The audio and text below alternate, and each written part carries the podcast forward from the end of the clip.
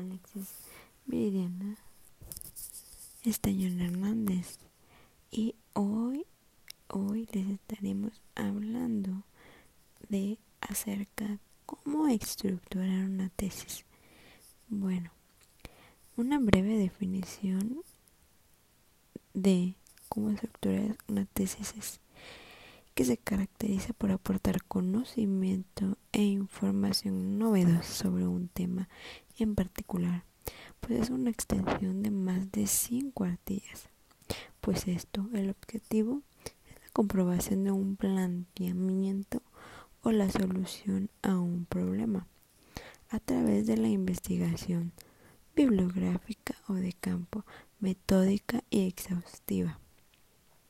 Bueno, a la que se añade la reflexión sobre el tópico específico de la disciplina. Bueno, generalmente pues es un trabajo académico escrito que permite demostrar que el sustente amerita el grado al cual aspira, pues la licenciatura, la maestría o el doctorado. De esto, una función del género pues sería esto pues parte de un problema o pregunta de investigación donde el objetivo principal es encontrar la respuesta, la respuesta objetiva y sistemática, en el cual se valorará la, la aportación del sustentante. La tesis debe dar, debe dar cuenta de hallazgos científicos que se han hecho en el ámbito de conocimiento respectivo, pues se le llama en algunas otras áreas el estado del arte, de igual manera debe influir en sus lectores y convencerlos de que lo que ha hecho es importante. Bueno, en un momento regresamos con más acerca de esto. Bueno.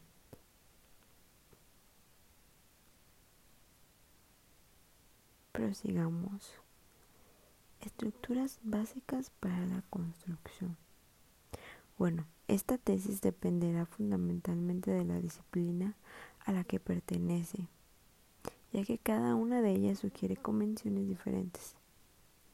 Pues normalmente la tesis se divide en capítulos y apartados y subapartados para facilitar su lectura. O sea que cada capítulo deberá estar enumerado y tener un título que especifique su contenido. Así es. Y, cuando y cuanto al estilo, pues la tesis será redactada con un lenguaje apropiado a la disciplina y objeto del estudio. Como también no nos debemos olvidar las palabras, el vocabulario debe ser bien específico en cuanto a la terminología. Bueno, básicamente la tesis se divide en tres secciones principales. La primera sería la sección inicial, el cuerpo del trabajo es la segunda y la tercera sería la sección final. Bueno, la sección inicial incluye elementos como la portada, la dedicatoria, los agradecimientos, el índice, el resumen, el epígrafe y la introducción. Bueno, posteriormente a esto, en la segunda sección se localizan los capítulos del cuerpo de trabajo, el marco teórico, la metodología, los resultados y finalmente en la última sección se deben incluir las conclusiones y las recomendaciones basadas en la discusión de los resultados.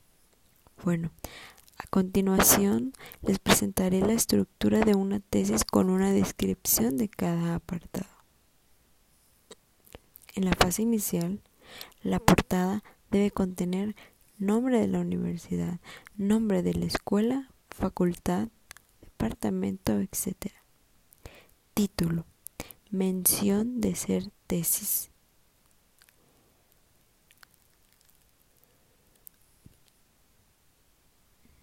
Dedicatoria.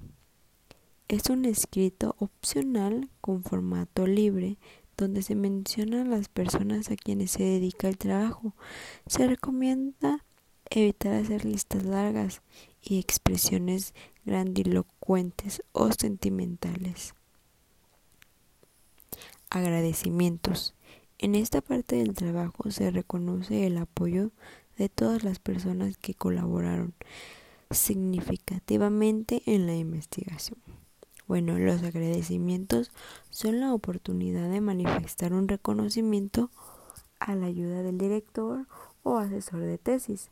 Para algunos autores, este elemento no es considerado un apartado en sí. Generalmente lo que ellos hacen es redactar un párrafo, los, agradecimientos e incorporarlos.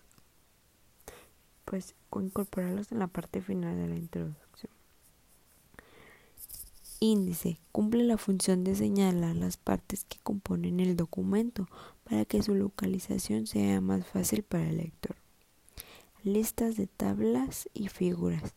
Bueno, esta sección se incluye cuando la tesis contiene más de tres tablas y se ubica después del índice. La lista debe contener el número y nombre del y nombre completo, así como los datos generales. Resumen. Es considerado una parte esencial de la tesis, claro que sí, ya que ahí es donde se redacta de manera breve pero concisa el tema o problema de trabajo de investigación. Generalmente esto no debe sobrepasar de 200 palabras.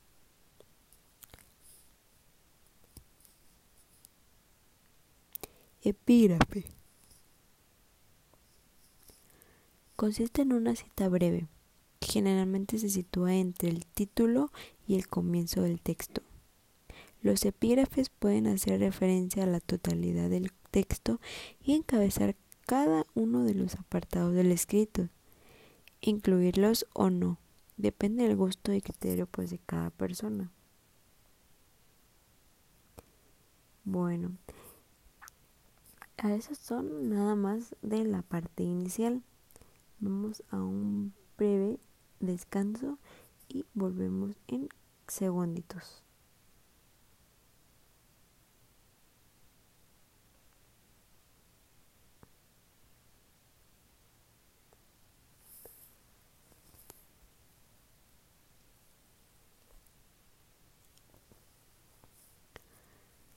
Bueno, prosigamos con la introducción. Para varios autores, esta sección es señalada como el capítulo 1 de la tesis. Sin embargo, pues este documento se sugiere que la introducción no sea capitulada, sino sea considerada como un apartado de la fase inicial del trabajo.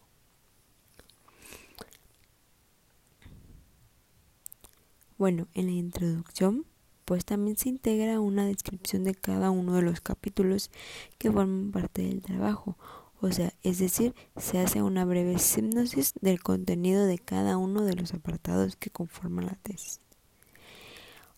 Cuerpo del trabajo.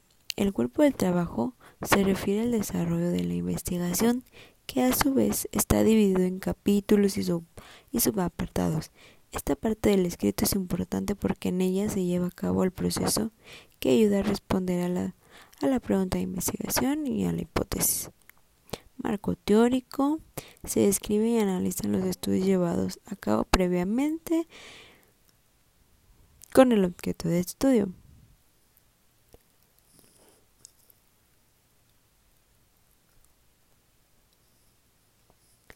Metodología. En esta parte de la tesis se reportan y se justifican los métodos participantes e instrumentos utilizados para la investigación.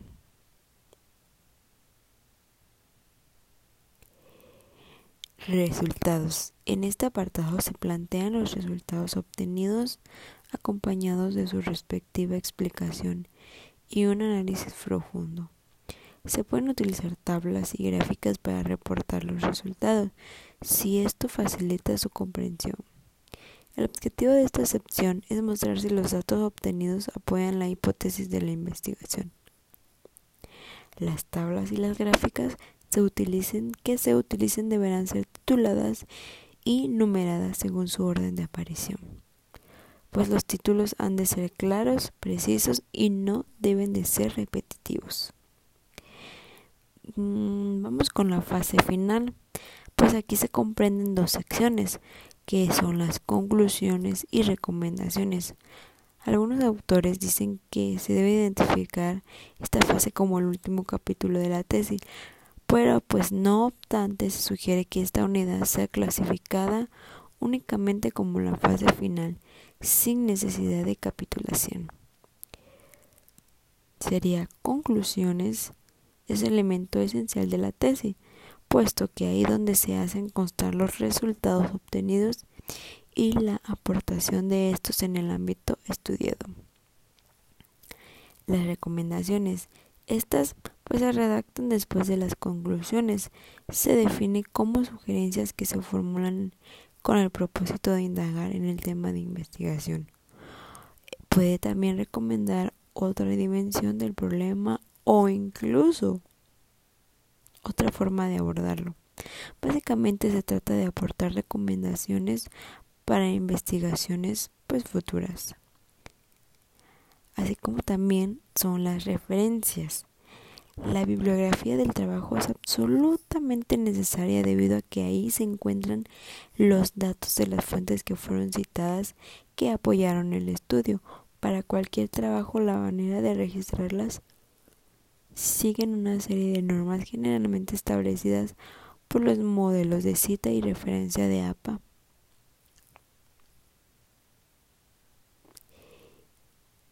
Y obviamente bibliografía utilizada